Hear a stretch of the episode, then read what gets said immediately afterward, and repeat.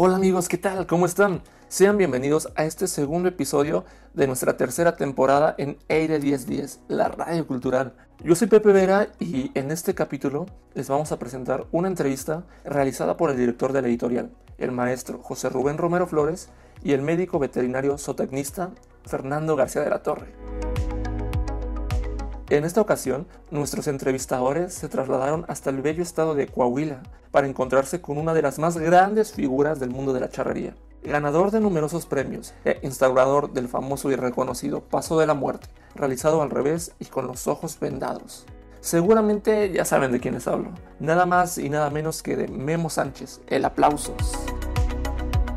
Acompáñenos y disfruten de este interesante como entretenido pasaje cultural.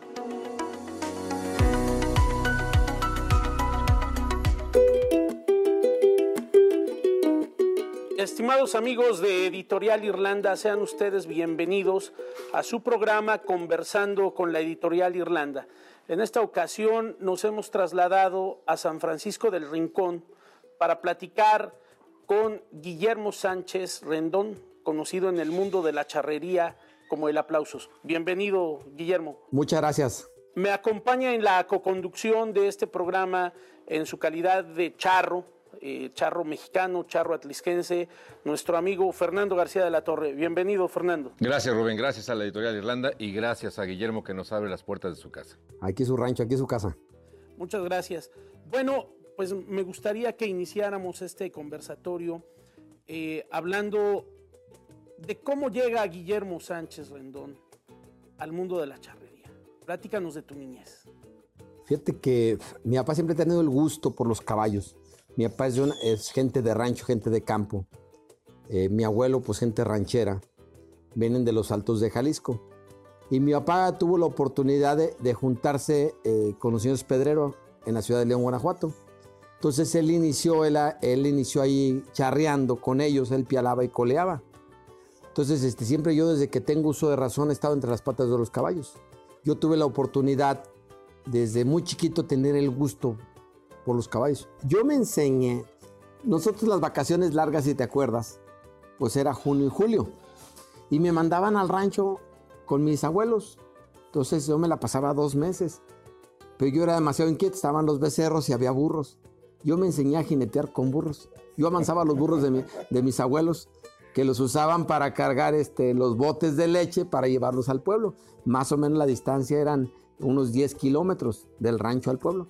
Entonces yo cada año me, me los daban y yo me manzaba desde chiquillo, desde que tengo, desde que yo podía este, jalar, pues yo a los 3, 4 años ya les montaba. Bueno, estamos frente a una persona que desde la niñez creció entre equinos. ¿A qué edad das el paso y llegas a tu primera charreada? Fíjate que mi papá eh, charreaba mucho este, con los señores Pedrero y este, andaban por toda la República y un día fueron a Charros de Jalisco. Entonces, este, anunciaron, yo tenía ocho años, y anunciaron que iba a haber un genetadero nacional. Entonces, el Charros de Jalisco infantil. Me preparé este, mentalmente que yo quería ir a ese, a campeonato, ese jineteadero. Y siempre busqué la oportunidad, nunca me dejaban porque estaba muy chiquito y no me daban oportunidad de jinetear.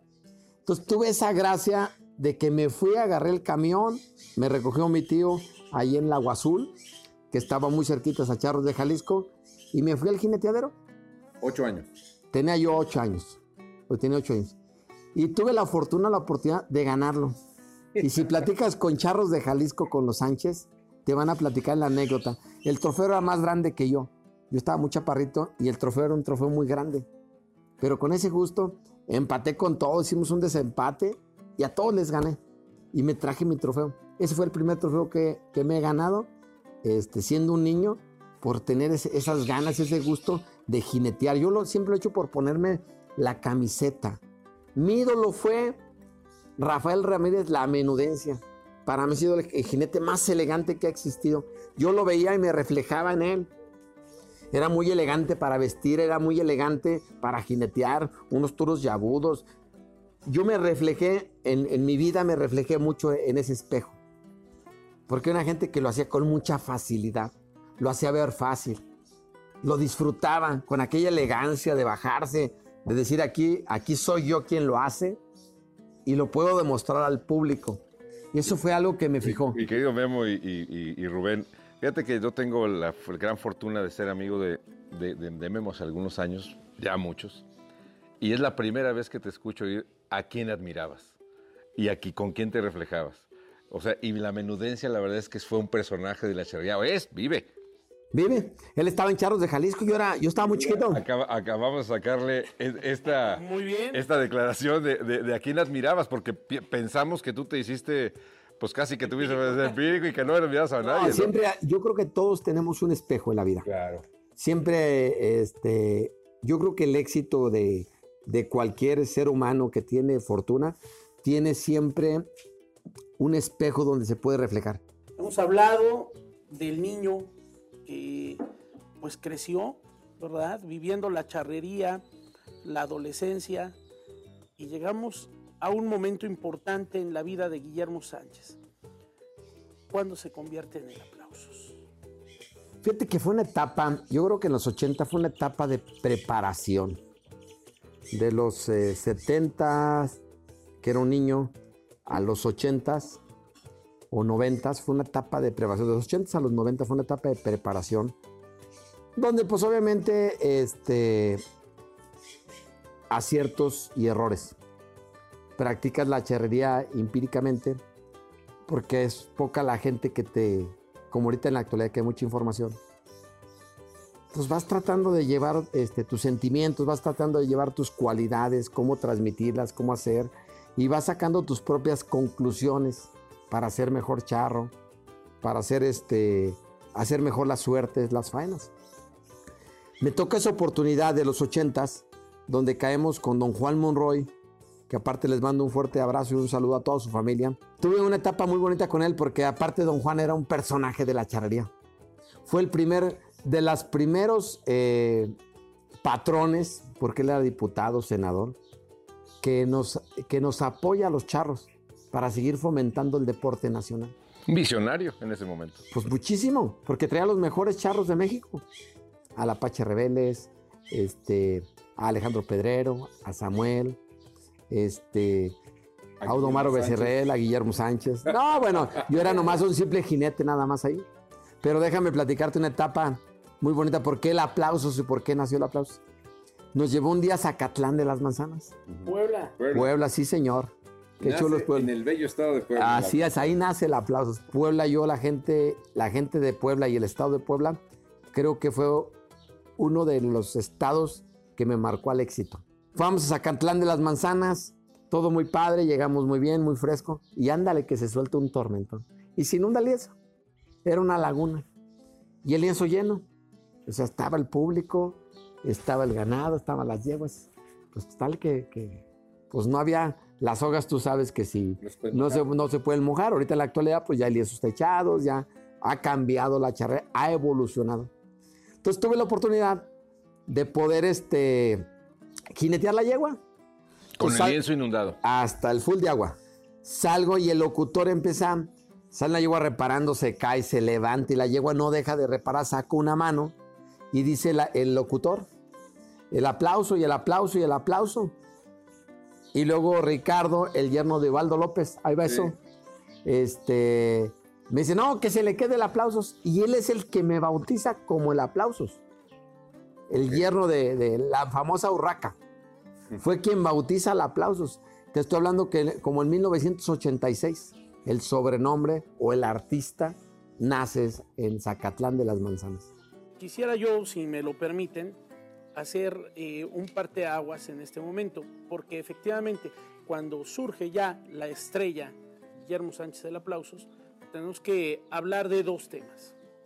¿Hasta dónde te ha llevado este, esta vorágine de actividades que has venido realizando en la charrería, verdad? Los equipos ya de corte nacional de alto impacto en los que has participado, pero también tenemos que hablar de una de las suertes muy importantes, bueno, más bien dos, jineteo y el paso de la muerte. Eh, yo me estoy reservando porque tengo preguntas muy concretas que hacer sobre esa suerte, el paso de la muerte, porque lo hace al revés y con ojos vendados. Y bueno, es todo un tema, pero, pero no quisiera yo adelantarme. A ver, en este punto, tu tránsito ya como charro famoso, como charro de, alto nivel, pues te ha llevado a, a participar en equipos como el equipo de don Vicente Fernández, Háblanos de esa experiencia. Bueno, eso empezó en los noventas. ¿Dónde empieza este, la estrella? ¿Dónde empieza a surgir? Esto es una etapa, ¿no? Lo que siembras, cosechas. Eh, poquito antes, te voy a platicar un poquito antes, eh, dentro de la inquietud que haces, pues quieres hacer algo diferente. Este, en el paso de la muerte, cuando yo empecé a hacer el paso de la muerte, yo tendría alrededor de unos 16, 17 años, cara para atrás. Lo primero, cuando hice el paso de la muerte, llegué y abajo de las tablas llegué a caer, a revolcarse. ¿No crees que todo ha sido amor de Lucira? Ha sido una etapa de proceso, de una etapa de trabajo. Este. Bueno, y que nadie se imagina que con esos dotes de habilidad en la charrería que luce Guillermo Sánchez el aplausos al hacer el paso de la muerte al revés y con ojos vendados, nos está diciendo, pues fase de entrenamiento, terminé hasta abajo de las tablas. Nadie se lo imagina, ¿eh? Nadie se puede Todos creen que siempre te salió bonito y que siempre salió No, no, no, es, una base de entrenamiento, es una base de prueba y error, lo que te digo. ¿Dónde lo viste o por qué lo imaginaste? No, fíjate que un día jugando ahí en el lienzo, entrenando con caballos mansos, pues este, te parabas del caballo, dabas una vuelta, una maroma, te bajabas, corrías. Y el día, bueno, ¿qué se sentirá hacerlo al revés? Brinqué, crucé la pierna derecha y le doy vuelta sobre la clean. Me quedé atorado y me arrastró y me metió abajo los caballos. Y luego otra vez, pues así calándole y probando, haciendo de cosas, acrobacias. Siempre me gustó la destreza. Jineteaba las yeguas a la greña. En los, en los países, como no me daban chance de jinetear, me paraba en los cajones. Entonces esperaba cuando venía la yegua del pial y le brincaba en el callejón y me llevaba hasta todo el callejón, 60 metros, hasta entrar a los corrales. Y luego me regresaba por las bardas para volverle a montar de aquí. La emoción aquella de que fuera la a todo lo que daba. Entonces ahí es donde siempre fui de mucha destreza, siempre fui muy inquieto. Retomando nada más, empieza la estrella. Somos campeones 90 Zacatecas. Toca la oportunidad con un lienzo abarrotado. Este. Y vamos al paso de la muerte, donde venía ganándonos de ventaja Charros de Jalisco y Capilla de Guadalupe con 50 puntos antes de entrar al ruedo. Entramos, este, toca la oportunidad echamos buena terna, buena jineteada. Salgo a la yegua, eh, inaudito lo que te voy a platicar. Me toco una yegua, se cae, se voltea, no la podemos parar, me la cambian.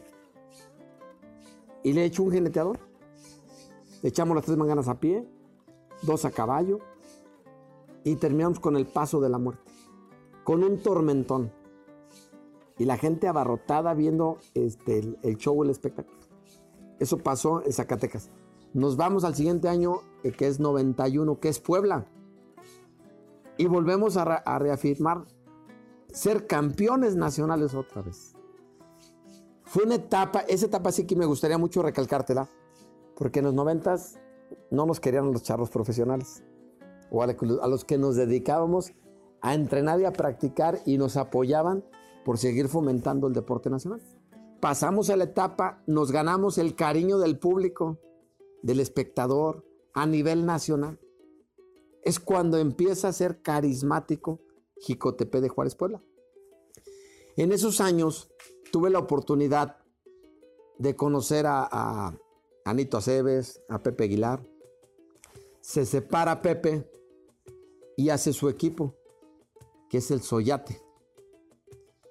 Entonces, cuando sale Pepe, me invitan a las presentaciones y exhibiciones. Y empiezo a hacer el paso de la muerte al revés, a jinetear, a apoyarlos. Deportivamente, este, oficialmente con Jicotepec, pero extraoficialmente le ayudaba a Pepe. Ahí es donde empezamos. Pepe Aguilar, el cantante. Exactamente, Pepe Aguilar y don Antonio. Yo tuve la oportunidad de Le, le mandamos un fuerte abrazo y toda nuestra admiración a la familia Aguilar. Con este gusto, Pepe, igualmente un abrazo, el cariño de aquí de tu servidor, de una familia y de estos jóvenes que tienen el gusto por seguir fomentando y seguir trascendiendo la charrería. Entonces vamos, es una etapa muy bonita que yo creo que es una etapa donde la charrería empieza a revivir, los equipos empiezan a armar, se empiezan a profesionalizar, empiezan a surgir muchos equipos, Rally, el Triángulo Los Arenas, este, Charros de Jalisco, Carta Blanca, Capilla, pues muchísimos equipos a nivel nacional se empiezan a preparar. Entonces ya tienes, en vez de ser cuatro o cinco equipos, ya era un blog de 20 equipos a nivel nacional. Entonces esto empieza a evolucionar que la charrería es realmente un verdadero deporte. Antes las yeguas no son como las de hoy, había unas yeguetitas más medianas, el ganado no había un control, pues era cualquier ganado de cola si lo coleabas. Hoy ya hay un reglamento, lo hemos profesionalizado, hemos visto cómo ha evolucionado y revolucionado la charrería. Bueno, vamos a entrar en un momento más ya a la esencia de la técnica de Guillermo Sánchez, el aplausos, en esas suertes eh, de la charrería. A ver, Guillermo Sánchez, ¿cuál quieres que trabajemos primero? ¿Jineteada o el paso? Lo que tú quieras. Yo creo que. ¿Cómo va el reglamento de la jineteada? La jineteada. Primero, todo está aquí arriba. Para ser, para ser el mejor, hay que creerse ser el mejor. Y para ser el mejor, hay que trabajar desde antes. Una muy buena alimentación. Bastantes horas de ejercicio. Muchas horas de entrenamiento. O sea, si quieres, para poder tener una técnica primero, primero hay que pasar por un proceso. Claro. Y ese es el, el buen jinete o la vida útil de un jinete regularmente es de los 18 años que ya está maduro a los 27, 28 años. Bueno, hay excepciones. Mi estimado Memo tiene 50 y sigue siendo un jinete de primer nivel. Lo que trato de, comentarte es, eh, yo creo que lo más importante es que no he sido golpeado. O sea, he tenido mucha suerte, mucha fortuna, una habilidad o agilidad este, yo creo que el público es el que tendrá que, determinarlo. Yo te voy a decir cómo lo veo cómo lo siento. Yo creo que la confianza que tengo es, la preparación que he tenido. Yo, yo la verdad nunca tomé, nunca fumé, nunca fui vago, no me desvelaba. Le dedicaba muchas horas de entrenamiento a lo que me gusta, a lo que sigo haciendo y lo que futuramente este, me ha tenido mucho éxito. Volviendo un poquito, sí, retomando así a la técnica. ¿Yo qué, buscaba siempre la Pues a lo mejor tuve la fortuna, la fortuna de que siempre a los lienzos que iba me buscaban siempre la mejor. Claro. Porque era todo un espectáculo. Yo, lo que ahorita estamos mencionando, pues siempre cuando la gente tiene mucho este, habilidades o facilidades, te un punto, siempre tenemos amigos y enemigos. Entonces pues, siempre te querían ver caer. Entonces siempre me iban la mejor. Buscaban, no tenía yo que ir a elegir al corral, ya estaba en el lienzo. Entonces cuando llegábamos los equipos como nosotros, este, siempre había la mejor yegua.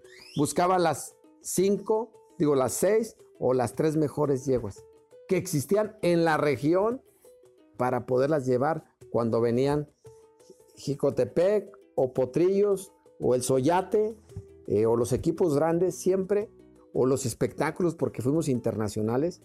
Este, yo salí muchas veces a Europa este, en comitivas con la federación, con la presidencia de la República, donde representamos a México. Entonces, pues yo tenía mucho a veces en el sorteo, casualmente siempre me, siempre me tocaba la mejor. No me preguntes, eran magos. Siempre la yegua que me iba a tomar la que iba. Entonces la gente siempre tenía la duda, que si realmente tenía la habilidad que la fama de, ser un buen jinete, la gente lo podía este, palpar. Bueno, entonces yo lo primero que hacía antes que nada, mi equipo de trabajo, mi herramienta de trabajo.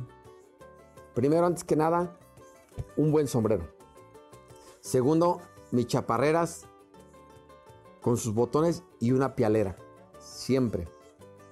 Posteriormente, guantes. Siempre usaba unos guantes muy delgaditos, muy suaves. Perdón, Memo. La pialera es un pedazo de cuero que va en las chaparreras que entra en el, entre el tacón y la suela, que hace que las chaparreras no se levanten, para que se mantengan en su lugar, que se mantengan firmes. Eso se llama la pielera, es la pielera. Las chaparreras tienen que ser ajustables. Entonces, la fuerza que agarro del talón, de la parte de abajo, hasta la cintura, entonces siempre formaba y trataba de jalar para que me ayudara o me apoyaras fuera como si fuera una liga, la chaparrera. Entonces es como cuando te pones este, un aparato para que lo puedas utilizar, usar. Estoy hablándote del equipo. Yo usaba unas espuelas que decíamos las espuelas mágicas. Era una espuela que tiene este, la caja grande que cubre lo que es el tacón. No es una espuela delgada, es una espuela grande que cubre perfectamente bien. Y esa misma espuela le ponía una pialera. Y usaba doble correa en, en, los correllones. Entonces, esa espuela la preparaba. Mi espuela tenía que tener medio giro o a veces era rodaja libre. Era una caja este, medianita, aproximadamente de dos pulgadas, dos pulgadas y media. No era corta, no era larga, porque esa es, es, la forma donde puedes enganchar a la yegua. Tal malo es que sea larga como corta.